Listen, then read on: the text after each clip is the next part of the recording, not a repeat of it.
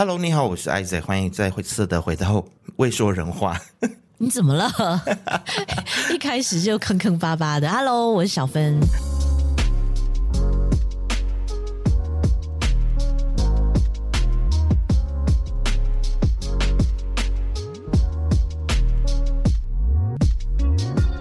再次恭喜我们自己，我们又第四度哦，对，是四度嘛，哈，第四次入围海外媒体报道大奖，耶！是 华人社区服务报道奖，还要再打开来那个网站再看一下到底什么奖项？为什么每一年我们都不记得我们入围什么奖？因为有时候我们报公共事务议题。对吧？然后有时候今年是华人社区服务报道奖嘛，我们访问的是杨冠毅啊，Isaac Young，请他来谈这个帮留台的大马学生找到回家的路这一个主题，就入围了这个奖项。谢谢侨委员会，今年又再让我们入围了。是侨委会，就考虑一下这个奖项的名字可不可以缩短一点，不用不需要那么长，对，啊、对不对？这么长我们真的是记不得，尤其我们是老人家。然后他们就会回答我们说：“什么？你们是老人家？我们年纪比你们大哎！你们在说什么？” 喂，没礼貌。没有没有没有，你知道吗？我觉得哦，搞不好我们年纪渐长之后啊，搞不好现在侨委会里面的人都年纪比我们小了。哎，很有可能，你知道吗？有一些新人是的确会比我们小。对啊。以我去年参加过的一个经验来看，好像蛮多都跟我们年龄差不多的。再过一两届，大概就是我们是最老的了。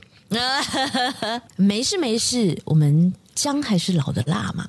嘿，不要了啦，不要了啦！再过一两届，我觉得我们也不要参加了啦，对不对？每一年都被人家抹黑，我是说这个奖项啦，都有人在那边泼脏水。而且搞不好我们也被人家在后面就是指指点点说，凭什么啊？这么烂的节目每年还入围，真的没有人报名参加了吗？真的人这么少吗？哦，如果是这样子的话，这种说法我，我倒是觉得没什么啦。那你有本事你入围看看啊？对哦，对不对？报名啊，我们就是有实力啊，怎么样？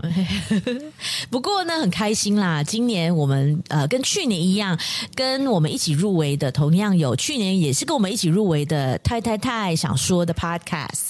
然后那一集我有听哦，就铤而走险的台北华人，我觉得太太真的是非常非常用心来录这一集，嗯、因为主要就是他访问了啊、呃、一位台北的华人，请他来说说横跨缅甸和泰国的运输之路，而且是徒步行走哦，八百里路。嗯，Okay. 我觉得这个主题做的非常好。然后另外一位旅行热炒店的啊，那个小男生叫什么名字？在美国的哦，所以他是小男生哦。呃，不是三十多岁吧？哦，OK，OK，对。嗯、然后他就以这个和索马利兰连线来入围了台湾亮点报道奖。这两位呢，去年也是跟我们一起有入围的。对啊，你看，所以其实入围的人真的是都蛮有才华的，而且我觉得每一年其实海外媒海外媒体报道大奖里面的作品都是好作品，然后也有很多呃，不只是 Podcast，还有主流媒体都参与在里面。然后你你去年你有去参加颁奖典礼嘛？所以你也遇到了很多厉害的人，而且大家都在各自的岗位找寻一些对公众有益的一些议题，深入的来报道。包括不管是影音方面的作品，或者是像啊、呃、天华这样南洋或者新洲这些副刊的这些记者们，我觉得他们都非常非常的厉害，都有很多值得我们学习的。嗯，国内外的平面电子媒体、呃 Podcast 广播，还有这个视觉的影片类的都有在不同的这个类别里面。然后，其实我觉得这个对于这个海外的华人媒体来说，这是一个一年一度的盛事啦。然后，这个也是唯一一个就是跨国际性的呃海外华语媒体的一个殊荣。那我其实我还蛮感谢，就是台湾侨委会他有这样子的 initiative，就是在四年前开始推动这个海外媒体报道大奖。然后透过这个平台，可以每一年给大家鼓励，然后也可以每一年呢，透过媒体的宣传，让大家呃，就是就是优秀的这些媒体人可以被看见，就包括我们自己这样子，嗯、啊，就是每次得奖，其实我们都可以就是大肆的再去外面说嘴，然后也成为一个话题，让大家来认识我们。所以其实我觉得侨友会的真的是功不可没的，用心良苦，嗯，嗯，而且你知道就是。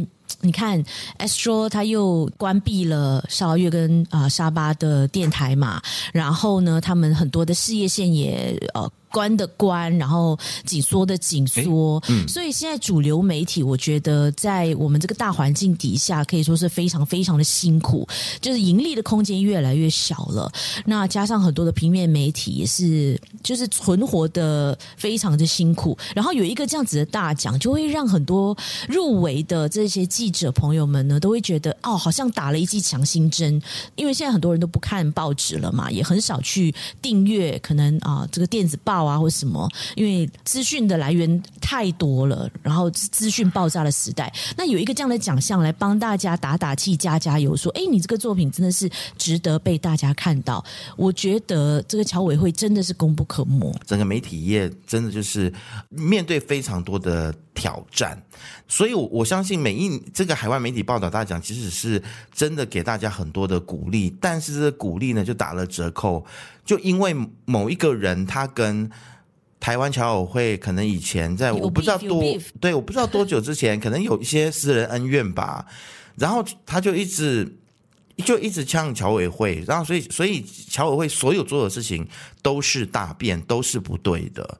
然后他也把这个海外媒体报道大奖，把它讲成是统战，然后大外宣，用这种莫须有的名字、莫须有的框架去框他，帮他贴这种标签，所以就变成说，本来这对于每一年入围或者是得奖的人来说，这是一件很开心的事情。但是他每一年哦，每一年不管是招募报名的时候、公布入围名单以及颁奖的时候，他都要出来。就是阴阳怪气的嘴嘴嘴，对。然后去年还导致说有很多的年轻的创作者就信以为真，然后本来想要参与的，后来就没有参与。所以好像去年就是马来西亚的参与的这个件数就变得非常的少。那其实我觉得侨委会也是啊，你们应该要出来说一些话，要出来 defend 你们自己的这个奖项，他们也没有出来说，就我们在那边讲。嗯，那其实我跟小芬，我们两个人其实也是忍了好几年。我有去去他的 FB 上面跟他辩论过，但是我从来都没有在我们自己平台上面公开去解释这件事情，这样子，因为我也觉得说，反正我也跟他聊过了。那就算了，因为因为那个时候也还没有影响到很多人，但今年真的是影响到太多太多人了，所以我觉得说我不出来写一篇东西以正视听真的是不行。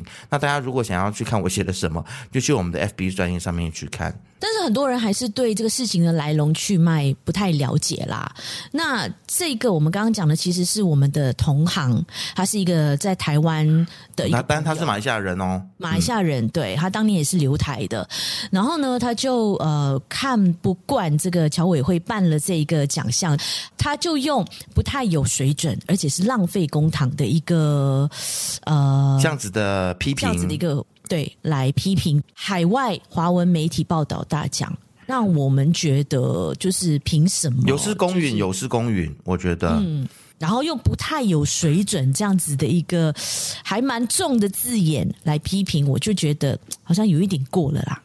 嗯，没有水准的话，那你老板又是去年海外媒体报道大奖的这个，还被邀请座上宾，还在那边在台上演讲，哎。所以我，我不知道诶，那你要不要去去跟你老板说一下，叫他就不要参加这样子这么没有水准的活动？小芬，你自己去年去了那个颁奖典礼，你会觉得真的很没有水准吗？哦，完全相反，我觉得。不但是让我们媒体人觉得被尊重，虽然有一些小瑕疵，但是看得出来侨委会是非常的用心的来招待我们。嗯，包括啊央广的。你不要讲招待哦，招待他就讲说，那你看就是统战嘛，所以招待你们嘛。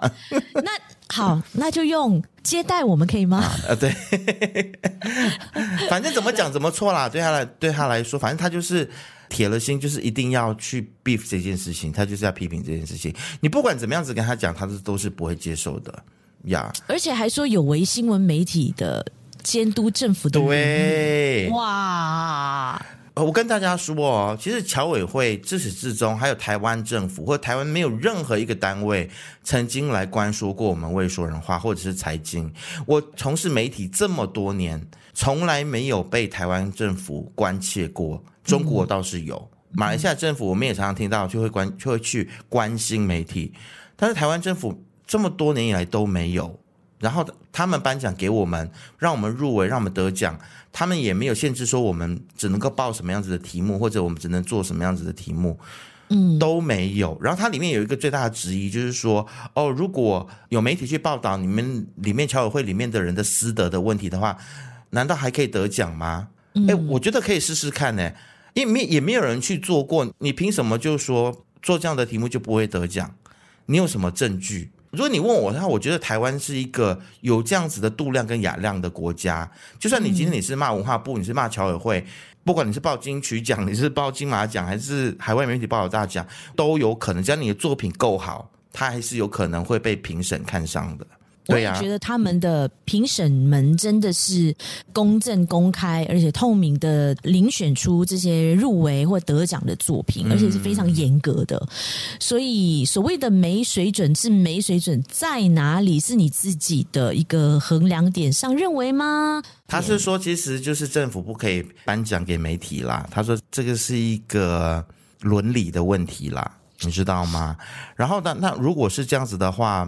我就曾经跟他辩论过，我说那其实金曲奖跟金马奖，其实电影跟音乐，它不是媒体，但它是也是一种媒介，它也是有着传达讯息的功能，对不对？也是可以大外宣呢。是啊，其实以前的金马奖就是来做统战的的工作的啊。嗯，那它也是台湾官方色彩，也是文化部。Right？嗯，那是不是金马奖跟金曲奖也有失公允呢？我们每一年这样给你触眉头，也是触到我觉得非常的生气。那你也常常在那边说啊，恭喜谁谁谁呀，就什么又入围金马奖或怎么样？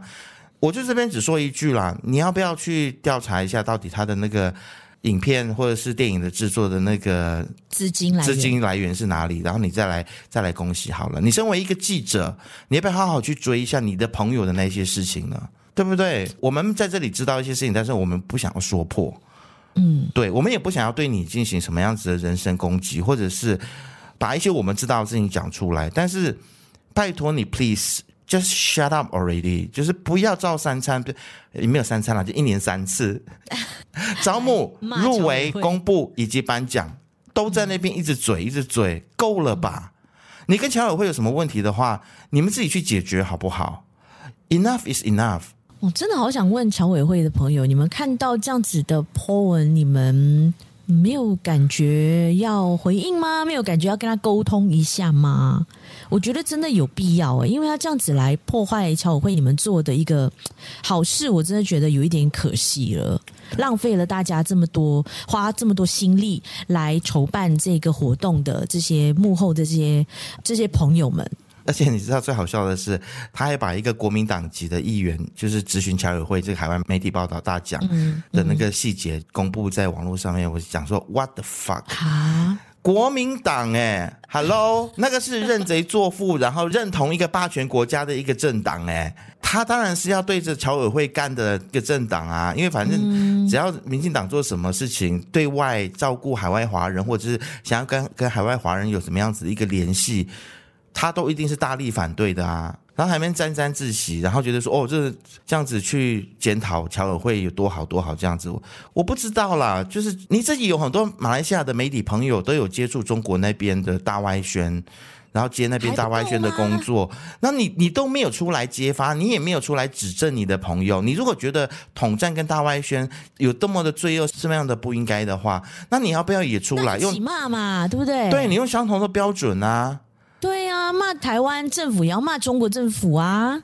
他有啦，他有写过几篇啊，关于中国在马来西亚大外宣的一些现象啦。嗯，但是我觉得他就是在做一个报道而已，就是有这些事情，不像他自己对侨委会是用批判的，然后是用非常严厉的这个标准去看待的。然后一年照三次来骂。对啊。所以我，我我在文章里面也就写了嘛，那要不要每一年就是十一，特别是中国国庆的时候，这么多的中文媒体，哇，在那边祝什么中国国庆快乐啦，还有媒体在那边播放全天候的那个国庆的阅兵啦，还在那边讲说什么中国现在一路走来不容易，这种大外宣的这种新闻专题，中马建交啦，中马友好啦，要不要全部拿出来讲一下呢？还是说你不敢得罪这些媒体里面的朋友，就是柿子挑软的捏啊！你现在就是今天就只有侨委会，嗯、你觉得啊、哦，他们不会对你怎么样？你嘴他们，我们不介意啦。坦白说，那是侨委会跟你的事情。但是你今天你嘴这个海外媒体的报道大奖，你真的是严重伤害了所有入围以及得奖的人。嗯，OK，你影响到了我们，嗯，所以我今天才要骂你，要不然的话我都不想要理你。你你要怎样做双标仔是你的事情，但你今天不要来影响我们，真是很气。明明明明得奖就是一件令人这么开心的事情，为什么要弄到我？我每一年你知道吗？我看到他写的那些东西，然后我看到他影响到每一年都要嘴回去。没有我哎，我是第一次公开这样子吧，而且我觉得是可忍孰不可忍。嗯，我我为什么今天我要写这段东西？其实就是因为我不想要永远在网络上面流传的只有他单单方面的说辞，你知道吗？嗯嗯嗯、所以我觉得我今天也要把我们的感受给写出来，还有我们自己的观察写出来。嗯，对，就是让网络上面大家可以在收海外媒体报道他讲的时候，可以看到两种不同的声音。对，这个就是我的目的而已啦。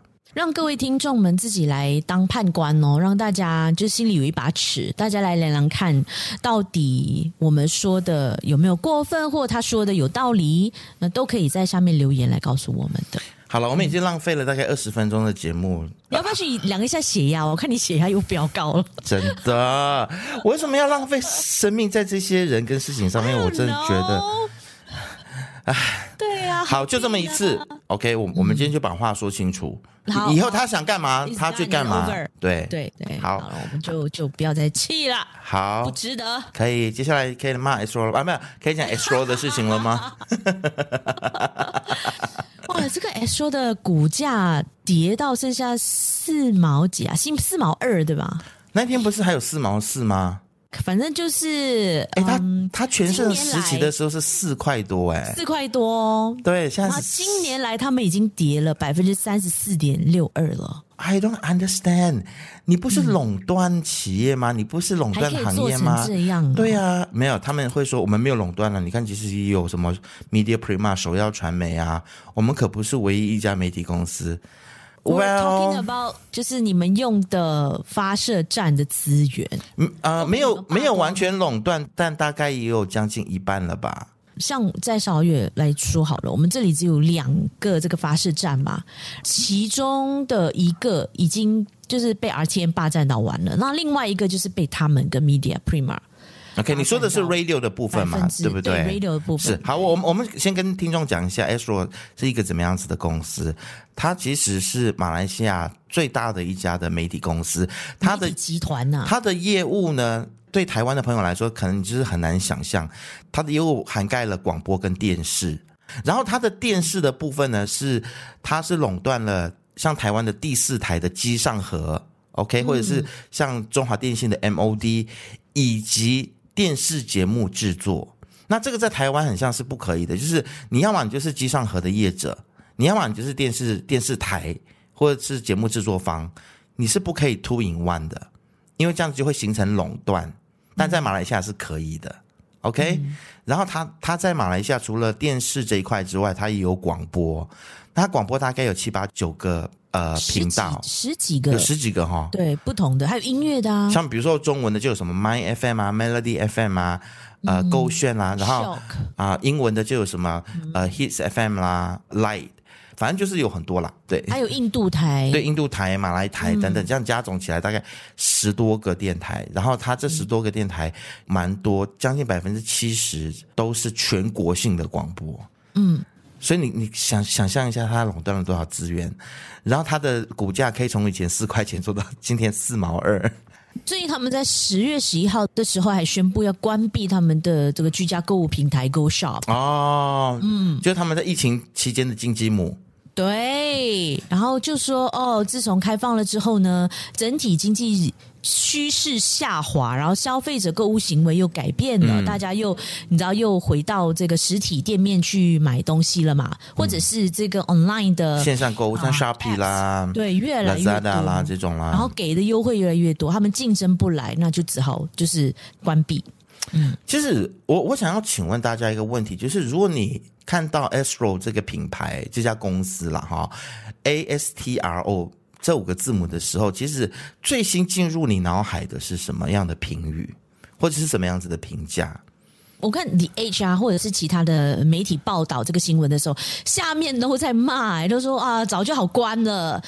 节目一直重播，然后广告多的要死，然后一下雨天就收不到讯号，然后要不然就是啊、呃、一直重播一样的内容，然后还收太贵 overpriced，然后 service 就很差，打电话去给服务人员，服务人员又一直说，就是很多人要 unsubscribe 取消预定，然后那个服务人员是一直找借口，你知道吗？我我看到有一个留言啊，就是一直找借口说哦不方便过去啊，或者是没有播不出时间啊，就是不要让你取消预定。嗯，哎，我觉得我们会被人家告哎。哎，这这个是网络上你去爬一爬文，对对对对，这是 based on 我们看到网友的评论，对，这不是我们讲的哦。是哇，两个这超怕事的，我们好怕被人家告哦。所以，所以小芬，你看哦，就是一家公司它有这样子多的负面评价。你提到 Astro 的话，就像刚才小芬所讲的，有什么讯号不佳啦，啊，服务态度不好啦，等等等等这些负面的评价，但是他可以居然可以活这么久。然后，其实还有一个评价漏掉了，就是垄断。而而我讲的这个垄断呢，不只是我们刚才讲的这种稀缺资源的垄断，还包括了每四年的，比如说世足赛啦，或者是重要的运动赛事的转播权，基本上都是被他们垄断的。嗯，他们花很多钱在这个事情上面。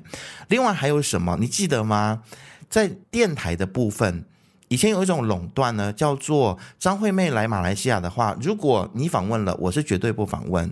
对，就是只要是他们的指定电台的话，或指定电视台的话，这个艺人或这个组合是不可以去到另外一家他们的 competitor 那边的。我不知道现在还是不是这样，但是其实呢。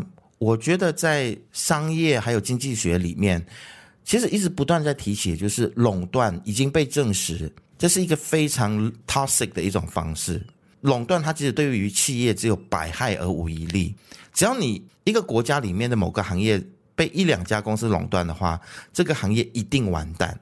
嗯，不管是电讯业啦、媒体业啦、各种行业啦。特别是服务性的行业，只要你是给一两家公司垄断的话，一定完蛋。因为呢，这些公司就不会怎么样求进步。对，因为他们是老大嘛，就没有人能够打得过他们。但他们现在还在沾沾自喜，哎，就是说，我不晓得啦。现在马来西亚就是，如果你以华人市场来讲的话，就是那几百万人的市场，那么小，有什么好争的？对，为什么不能共生共赢呢？今天如果有一个艺人，或者是有一个很有流量的人来马来西亚，我们大家都可以有机会访问到他嘛。对啊，你看台湾这样，对对或者新加坡多好啊！就有一个艺人，日本艺人或韩韩国艺人来，就他就排他的时间嘛，几点到飞碟，几点到 hits hito 啊，几点到其他电台或电视台，嗯，然后自媒体，大家都一定会排得到嘛，让这个艺人的增值的空间，他的曝光量才会更大，也迎合了这个经纪公司的你知道宣传的要求。但是我觉得这是这家公司一直以来他们沾沾自喜的地方啊，就是说，你看我们可以垄断这么多东西，殊不知垄断就是害了这家公司的主因哎、嗯。而且他一直在制造一种，我不知道可不可以这样讲，恶性竞争吗？恐怖主义，就是如果说你敢上他们他们的电台的节目或他们电视台的节目，那我封杀你。你们家的艺人我就封杀，嗯，你们家的艺人我们就不宣传，你们家的歌我就不播。他们是一种这种绑架、这样勒索、情感勒索来。他这个不是情勒而已嘞，他这个就是摆明的勒索呀，恐怖主义呀，对啊，威胁啦，不能讲勒索了，就是威胁啦。所以让大家都怕他们，一定要把他们奉为哇，马来西亚媒体业的霸主，anything 就是一定要 prioritize 他们。所以看他们今天这样子收掉一个又一个的这个业务的时候。我觉得同情他们的人大概也不多吧，Ray 是没有几个啦。所以我真的看到下面，这大家一轮嘴都在骂。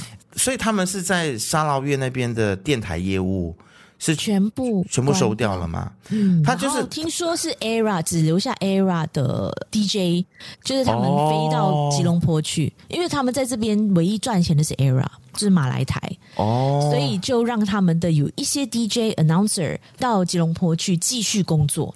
哈，It's not gonna work。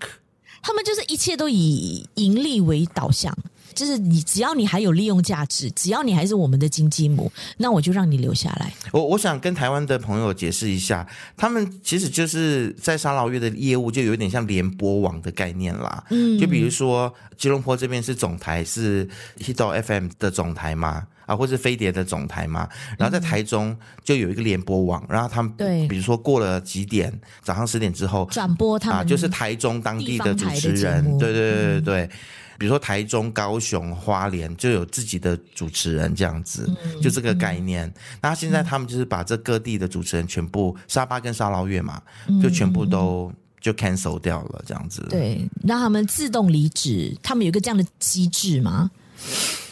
其实你曾几何时你也还蛮想进这家公司的，不是吗？那时候他们一进来烧烤月的时候，我就有去应聘了。嗯，OK，就被刷掉。你声音这么好，他们不选你是扯没？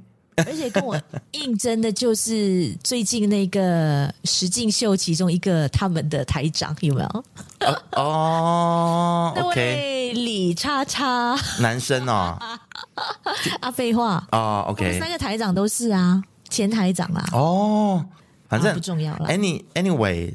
反而我曾经在这家公司待过，但不是在马来西亚，但是在中国的。对，所以、欸、你要不要讲一下你那时候的经验？啊，那时候是在长沙吗？还是他他整个中国的业务也都早早就关掉啦，嗯，已经关掉很久了。他那时候进中国的时候，是你在中国的哪里的时候？他进中国的第一年是在南京，那时候我也在南京，但是我在另外一家公司。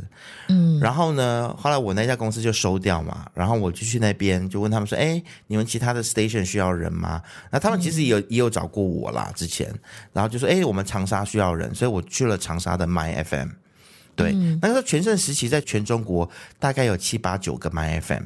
哦，不同的城市，但是每一个城市的 My FM 都是自己的、自己的一个台，有有自己的主持人、自己的节目经理、自己的 sales 这样子。因为中国很大嘛，所以是有，有一点像 franchise 的概念。对对对对对，这个 branding 卖给每一个地方台，那你们就是用我们的 branding，用我们的台呼，用我们的 format，对，去制作你们自己的东西，然后请你们自己的主持人，我们不管。对。因为其实南京的节目，天津的朋友听不嘛，因为南京有他们自己的文化，有他们自己的 inside joke，、哦、对不对所以所以天津的或者是广州的朋友不一定，特别是广州，广州一定要讲广东话嘛，嗯、所以他们就不一定能够 relate。所以就是每个地方都有每个地方自己的一个 team 这样子。嗯、然后那个时候我的工作呢，就是呃会去不同的地方去培训主持人。主要主要我是 base 在长沙啦，但有时候我们就会互相跳来跳去到不同的地方，就是交换啊，然后去跟不同的主持人、不同的电台 engage。而且我记得那时候，你那时候还有给我听一些你们的节目，你们的主持人的节目，然后我就觉得哇，这真的非常的 Malaysia style，你知道吗？对啊。包括你们的 sweeper，你们用的很多的 effect，、嗯、你们咻咻 一大堆，对，我就觉得哎，他真的是有照马来西亚的 format，而且听说那时候的你的同事是一个澳洲人，对吧？我的上司啦。因为他的这个 format 本来就是取自澳洲的一个 format radio 的方式，他也是就是马来西亚的 Astro Radio 的的开堂，对对对。后来他们又派他去中国嘛，然后我就安得他这样子。嗯、然后即使在我听说啦，中国的整个体系、整个公司的文化，其实跟马来西亚这边非常像。我是没有在马来西亚这边的 Astro 上过班，但是我在中国那边呢，我就觉得哇，这间公司的文化真的有病。真的说，每个人都很 secretive 这样子，就大家也很像有很多秘密，你知道吗？就是那个整个公司的文化，就是变成不爱分享。然后我有一个 one piece of information，就是 about 那公司未来的发展，然后我就 hold on to it，紧紧抓住它，我不能够告诉任何人，因为这个就是我先知道的，我的先机，是不是很有病？就很内卷呐、啊，他拥有的这些 information 都是他的武器。对，武器他不能够跟你共享，你知道，他就要你死啊，就是一种内卷的一种竞争方式啊。嗯，嗯，然后勾心斗角啦、攀比啦、恐怖平衡啦等等啦，我觉得一些你你只要能够讲得出的那种负面的企业文化，全部都出现在这间公司里。那那时候你。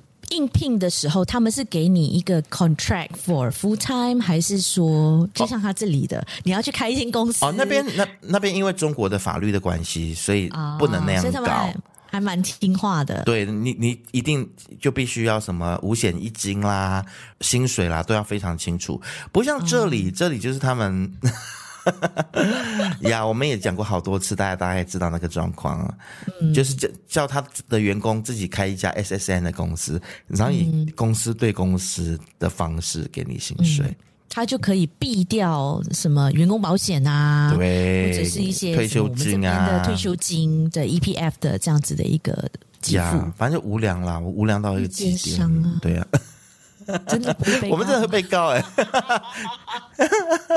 你自己斟酌啊，这个要不要剪掉？要不要剪掉？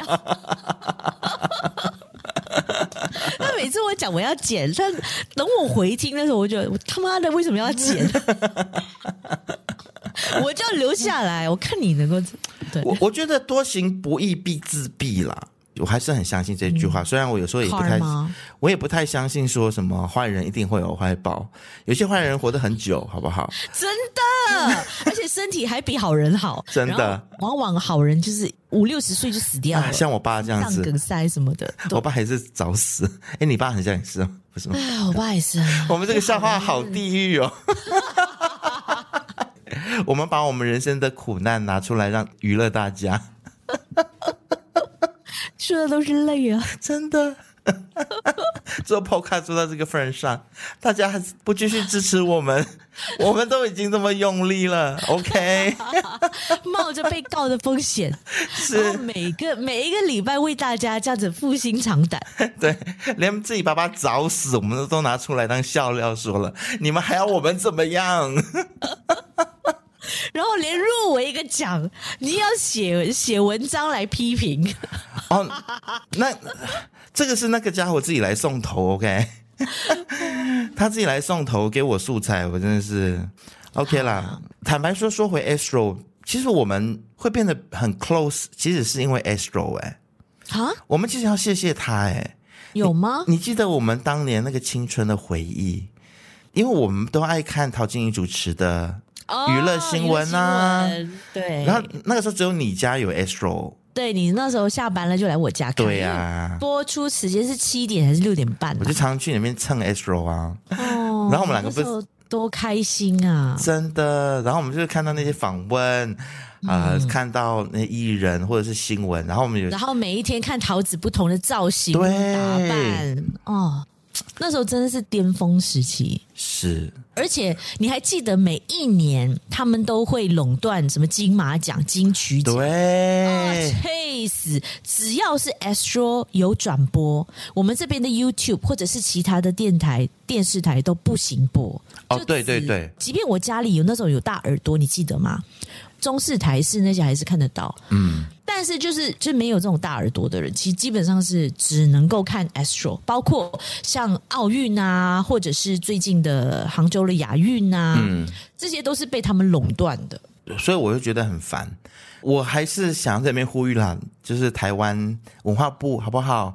不要再给他们直播的那个了，不要再给他们独家直播了，直接放在 YouTube 上面。这是台湾外宣的一个台湾的软实力，每一年对全世界。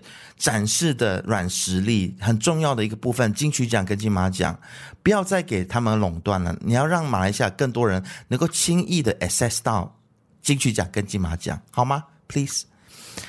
其实我本来我刚才是想说，我们过去就是想要讲一点 Astro 的好话啦。其实，但 是好啦，给你挤一点点空间来讲。没有啦，他就是有他辉煌的时候啦，然后也、嗯、其实也陪伴我们。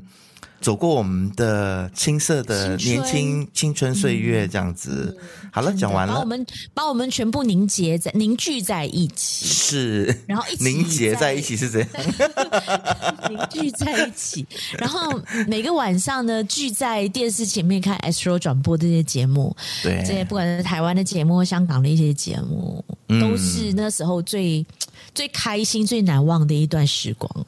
然后，所以现在看到 Astro 这样，真的非常的唏嘘。对咯，我觉得其实一家企业呢，主事者是非常重要的。我还是回到善良这两个字啦。我觉得什么说什么商场兵不厌诈啦，你一定要狠啦，你一定要。垄断啦，独霸啦，我觉得这些都已经是非常过时的观念了，非常落后的一种观念，对，一种经商的观念。现在都在讲 ESG 啦，共生共存啦，社会责任啦，照顾员工啦，嗯，你知道吗？如果你没有跟着时代进步的话，你还一直留在二十年前的那一种。独霸武林，嗯，monopolization，然后对人不厚道，然后他始终有一天会反噬你的。对啊，你你连对于你的用户每每个月缴钱给你的人，你都不好好服务他，也难怪了，从四块钱变四毛二。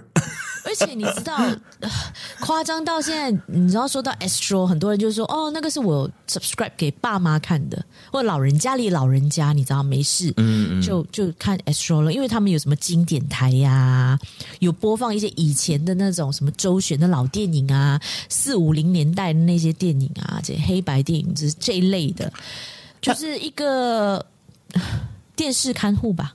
但是我跟你说哦。我觉得他们不会觉得是他们公司那一部有问题，对，他们会把所有的责任都怪在什么？你知道吗？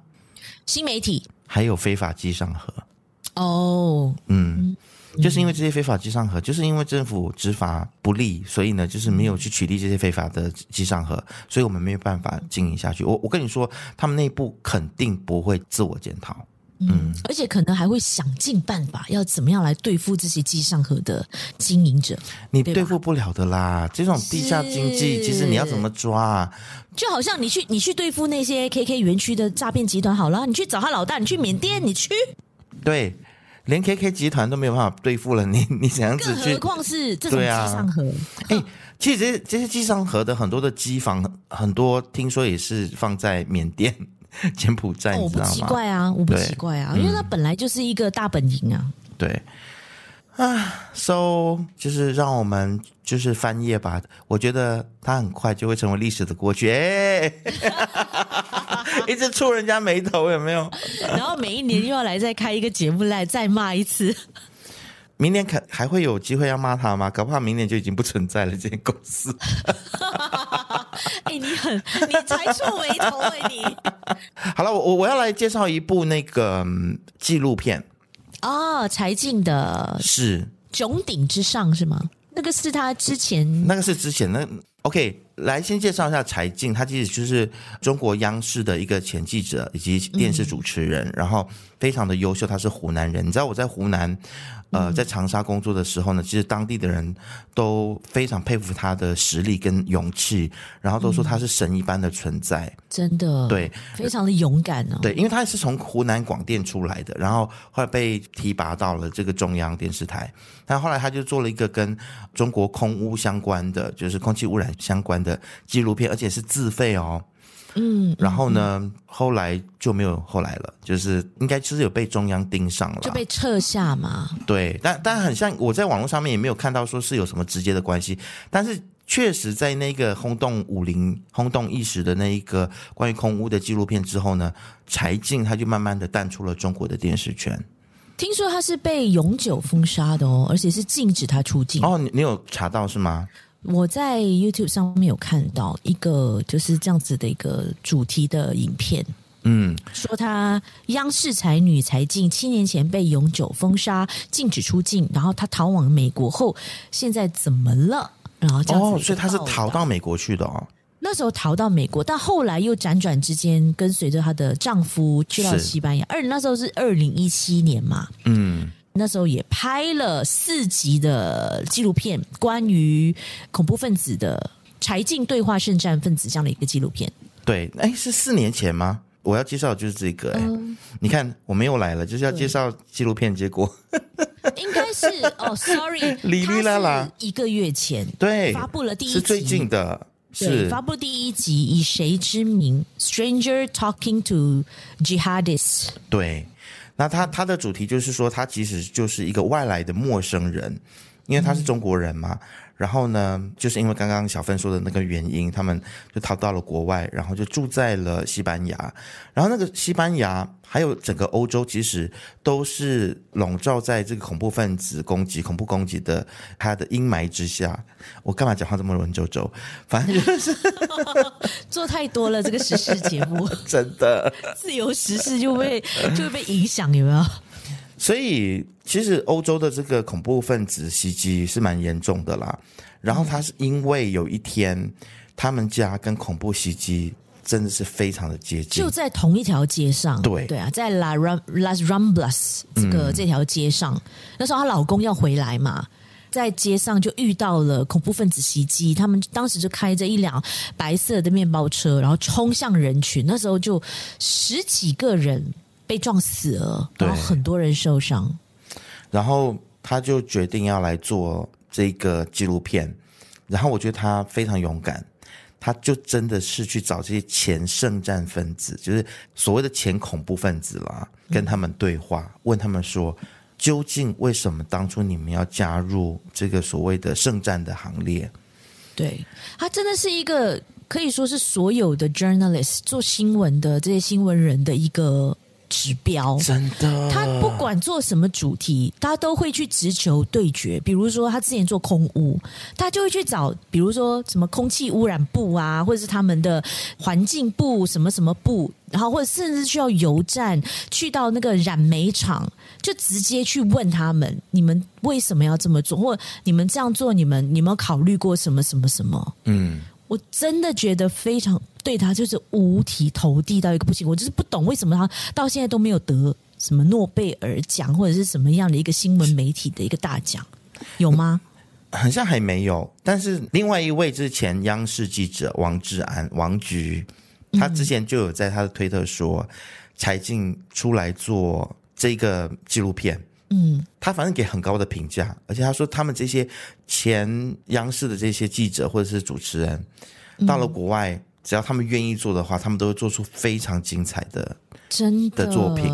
然后我非常非常仰慕柴静的地方，就是他的叙事方式，还有他语言的能力。哇，他的用词用字真是之精准，你知道？而且他的词汇之海量，我是觉得哇，自佩不如哎。而且我觉得他的用语用的非常恰当之外，也也非常的优美。对，而且你会觉得你看他，你听他说话就非常的舒服，非常的愉悦。即便他在讲的是一个让人非常心酸的事实，嗯，但你就会觉得他的那种诚恳，然后他的语调、他的语速都好，都会让你觉得哇。虽然他真的是有点中气不足，你知道吗？常常他就是有一些尾音的字就会被自己吃掉，就不像央视的那些主播，哇，中气十足，每个字字正腔圆，然后每个字都铿锵有力。对，他就形成一个很大的对比。对比，但他的声音里面又温柔，里面带着坚定以及诚恳，嗯、听他说话很舒服。然后他刷新了我对于极端穆斯林的想法，因为、嗯、因为我们之前都会觉得说啊，那些会去。参加圣战的人都是可能教育不太好，或者是家庭状况不太好的人嘛。好，或者说我们在马来西亚，以我们的社会脉络来看的话，我们肯定会觉得说，比如说伊斯兰党或者那些比较保守的州都是比较贫穷的嘛，所以他们才会去相信跟 adopt 这些比较保守或者是极端的穆斯林教义。嗯，对嘛？我们我们都是这种观念，对吗？有这样子的一个偏见，嗯，或者是刻板印象，嗯嗯。但是他在他这个调查的报道里面，他发现。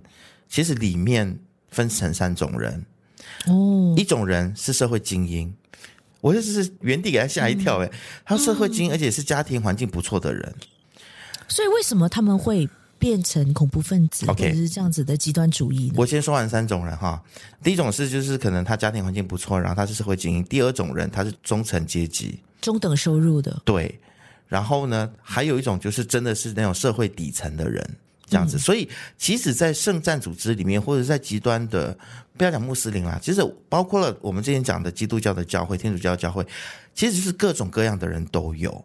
嗯，所以我们千万参差不齐的。对，其实他们就是有带头的人，就是那些念书念的比较多、受过良好教育的人。嗯，对，他们就像是一个 preacher 一样子，就是会把这些圣战的这些极端的主义来跟下面的人来宣讲。那但是他们是永远不会出去做什么自杀、死亡攻击的，永远都是这些下面的人、底层的人出去做。自杀袭击呀，对，坐飞机冲向什么那么高楼啊，双子塔啊，对啊，对。或者身上绑炸弹啊，点燃去炸一些重要的地标啊，等等，就是这些都是中下阶层的人去做。嗯、那为什么这些人就回到刚才小芬问的问题，说为什么这些人他们会去相信这些极端的教义呢？其实是跟 identity 有关系，自我认同、身份认同。对，特别是那些在身份认同上面迷失的人，比如说移民的二代。哦，我到底是德国人还是叙利亚人？哦，我的身份到底是什么？也有同志，你知道吗？就长期在家里面被家人要求去做逆转治疗，被家人极为不接受的这些男同性恋。他就会觉得说，我在这里得不到爱，我在这里得不到认可。但是如果我去了圣战组织的话，我得到认可，因为极端的这些组织里面，他会告诉你说你是神选之人。哦，我们这一群神选之人呢，是要跟这个世界对抗的。他们都是罪人，他们是都要下地狱的，他们都是与神为敌的人，所以我们是最优秀的。这样来洗脑他们。对，所以。那些对于自己的身份认同不知道自己是谁的人，不管你今天是有钱的、没有钱的、有受教育没有受教育的，只要你有这个 crisis，你就很容易被洗脑。还有一种人是，他对于自己的身份认同，他是懒得去想自己是谁的人，他就被人家 spoon feed 说：“哦，你是神选之人，那你今天，嗯，你只要为上帝、为阿拉而死的话，为圣战而死的话，你马上就可以上天堂，然后就有七十二名的。”处女围绕着你，服侍你，成为你的太太。哦、他们他们是对这个深信不疑的，觉得说资本主义啦、美国帝国啦、放荡主义啊，这些全部都是与神国为敌的，所以他们才会这么讨厌同性恋。嗯、但殊不知，他们里面有很多同性恋，甚至他们自己也是，但是不敢认同他自己是同性恋，因为他认为说这个是。跟魔鬼一样嘛，是站在魔鬼这一边的。是，那里面也有一群人，他很有趣是，是他觉得这些只是 just saying，就是啊，这些 ideology 啊，或者是世界与我们神国为敌啊，这些只是一一些意识形态，他也没有当真，他也不觉得说这个真的会付诸实行，就讲讲而已。对对对对，嗯、那这种大部分是这种中产，就是中中间的人，他有受一点教育，嗯、他可能有有经济能力，那这些人就是奉献者。他就会提供金元呐、什么，嗯、或者是奉献呐、啊、啊。捐助啊，来当对对对对，嗯。哦，所以这呀，yeah, 所以跟我们平常对于极端穆斯林的这个认识很不一样，而且另外一点打破我们的这个认知啦。对，嗯，我鼓励大家去看啦。特别我们生活在马来西亚，嗯、我们常常都会跟大家讲说什么绿潮来了，怎么样怎么样？大家究竟知道什么是绿潮吗？究竟知不知道，即使穆斯林思潮从以前古代一直到现在，究竟是经过一个怎样子的演变都不知道，然后就阴阳怪气的讲人家是绿潮。柴静他做了很好的这些分析跟追踪，以及嗯对历史的一些理解，我觉得大家可以去看一看。那些我们以为我们了解穆斯林的想法的事情，都会在这几集的纪录片里面被柴静深深打破。嗯，可以这么讲吗？可以这么说。嗯、而且你知道一个很有趣的地方，就是其实伊斯兰在以前，我没有记错的话，应该是十二世纪吧，它是非常前卫的、先进文明的。对，而且它是推动。人类文明的一个非常重要的推手，就是穆斯林的思潮。当初他是鼓励大家去 question，鼓励大家去研究、辩论、debate。比如说，你说 okay, okay, 男生爱男生，女生爱女生是错的，那为什么是错的？大家来辩论，我们大家去找出真理。但现在的伊斯兰不一样了，现在就是变成说，我们只能按照古兰经上面字面上面的意思。我们不要去辩，就不行。对，辩论这个就会给魔鬼留地步什么之类的。嗯呀，所以现在的很多的这个穆斯林学者，他们就是一直在鼓励说，特别是西方的穆斯林学者，我们应该回到 go back to the source，嗯，去看古兰经，他讲这句话到底是什么意思？但谁哪一个人能够非常的中立、中肯的去解剖每一个字背后的意思？所以要 debate 咯？所以就是要讨论咯，因为现在马来西亚就是不可以讨论，反正我们讲伊斯兰是怎样就是怎样，不能讨论。这个不是伊斯兰的原意耶。嗯、伊斯兰的本来它的这个宗教的这个核心价值，如果你 go back to the source 的话，它是鼓励大家辩论，嗯、鼓励大家思辨的。嗯，所以现在西方的穆斯穆斯林学者就一直不断的在鼓励这件事情，希望能够改变这一个宗教以及它对这个世界带来的影响。这样子，难怪我们这里的一些比较极端主义的人这么讨厌西方的这些。新思维，嗯，因为他们觉得你们干嘛来插手管我们的事？对啊，干嘛你们觉得哦，我们的古兰经是可以被辩论的？Who are you to say that？本来就是，所以不不管是圣经也好，可兰经也好。什么经都好啦，都应该是要能够被讨论的吧？这个才是人类文明能够进步、人类的知识能够不断演进的一个方式，难道不是这样吗？就很可惜啊！我们现在这个世界往往就是走向越来越极端的两边，你知道吗？你知道会极端，极端的变越极端，然后那一些比较温和派的越来越生活空间或者说话的空间、发言的空间越来越小，因为极端派的那一些就越来越。狂躁，越来越觉得我要更大声，我要更彰显我自己是特别的，我的特色是什么？让大家看到说我和你不一样，所以就是这个世界变成你们跟我们嘛，走向越来越极端。我觉得因为就是不对话，而且就是有那些政治人物阴阳怪气的，不让大家讨论。的确，所以我们想要跟安华说，你一定要促进讨论，对，不能够说什么东西都是你们说了算。OK。Tell us why，让所有的人民一起来对所有的公共议题、所有的政策、所有的法律都能够积极的参与以及讨论。不要说啊，这个是我们穆斯林、我们伊斯兰就是这么说，就是这样，没有的讨论。No，这不是一个公民社会应该有的现象。这样想一想，我们马来西亚真的很缺乏像柴静这么的优质、这么的有就是新闻的 sense 的一个记者。嗯、你会不会觉得？是啊。你知道吗？他有很多的争议。他那时候生他的女儿的时候，其实他是在美国生的.然后就被网友质疑说他假爱国。嗯哼。然后呢，他在二零一四年从央视离职了之后呢，就淡出了公众视线嘛。然后在二零一五年，他才出来自费拍摄了刚刚你讲的那个《穹顶之下》，直接挑战这个当权者的他们的这个利益。呃对对对，然后那时候在英国 BBC 经过他们的报道之后呢，四十八个小时之后，这个视频的总播放量已经超过两亿了。嗯，现在更不用说，已经超过好几亿了。那你会不会觉得说他的争议很多都是很像我们面对的争议一样，就是被认可了之后，然后很多人就阴阳怪气的说。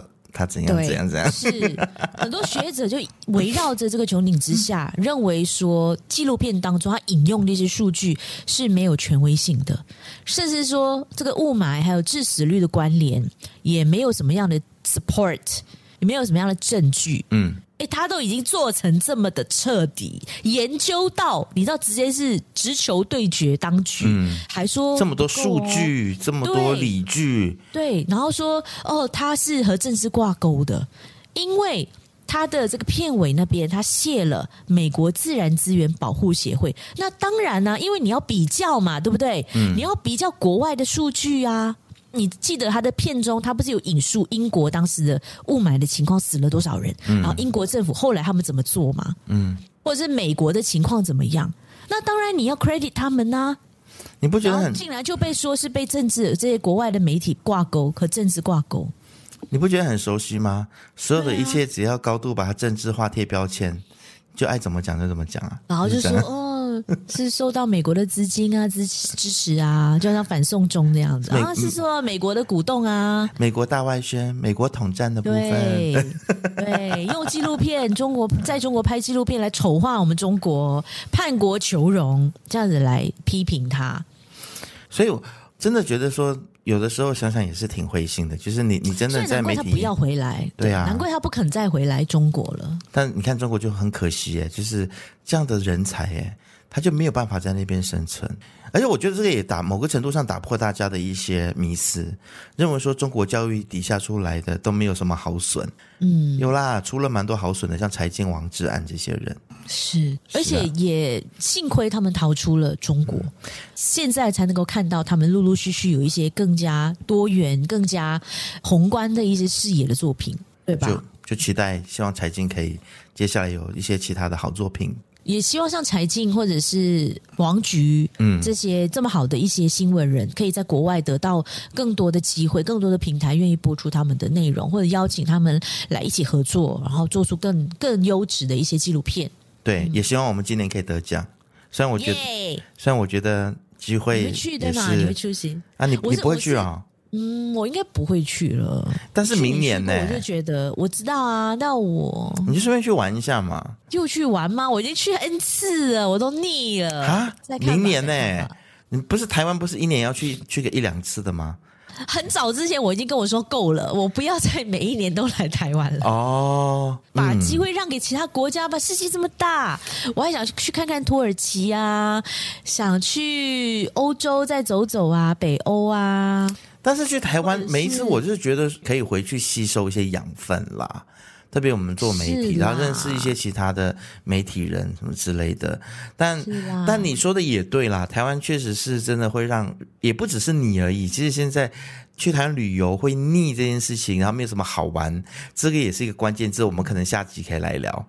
啊，对，最近有一些新闻也有在讨论这些事情。对，真的吗？台湾旅游业的危机 有哎、欸，我觉得危机很早就有了。嗯，真的，我觉得。太一成不变了。我，我好了，我们去看一看有没有什么旅游业者，我们可以找来聊一下这样子。